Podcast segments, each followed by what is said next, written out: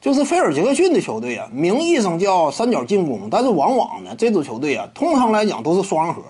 你比如说呀，啊，早期的公牛队啊，斯科蒂皮蓬、迈克尔乔丹，他俩携手并肩，双核球队，对不对？其实最主要就是他俩，而且你不要太低估皮蓬啊。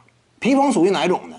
你说迈克尔乔丹他的天赋优秀不优秀？非常优秀，但是后来呢？为什么说菲尔杰克逊来了之后能够让这支球队啊焕发了争冠级别的光彩呢？也是因为菲尔杰克逊跟乔丹说嘛，以往那会儿呢，你呀是球队当中唯一一个天赋炸裂、最为出色的。但是呢，现在情况不一样了，选中斯科蒂皮蓬之后，他的成长呢，你看看他什么水平？他在一定程度上呢，那能力也是不俗的。因此呢，你俩得进行这样一种磨合，进行这样一种啊。球权的分配，让整支球队打得更加整体。在这种调整之下呢，公牛队那也是完成了两次三连冠嘛。有些观众总小瞧皮蓬在哪儿呢？就认为好像说他的身体天赋一般，其实一点不一般。都清楚，迈克尔乔丹完成过啊扣篮大赛之上啊，呃罚球线的暴扣，皮蓬也做到过。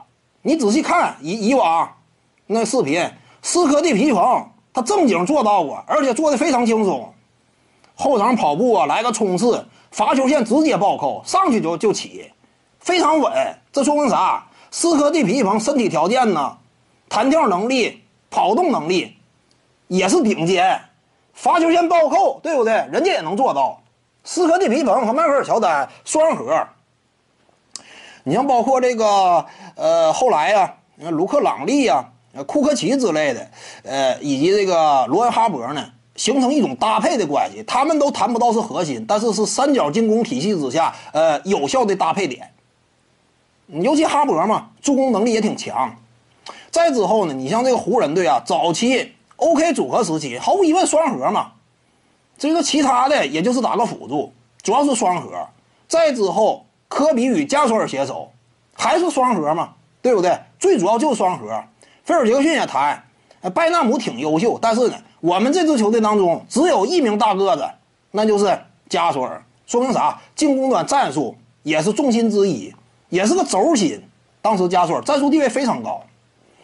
最主要还是科比和加索尔嘛。所以这个菲尔杰克逊他名义上是要三角进攻，但是整个执教履历来看呢，呃，普遍都是玩双核。其他人呢，有点优秀的也是一种搭配的角色。各位观众要是有兴趣呢，可以搜索徐静宇微信公众号，咱们一块儿聊体育。中南体育独到见解就是语说体育，欢迎各位光临指导。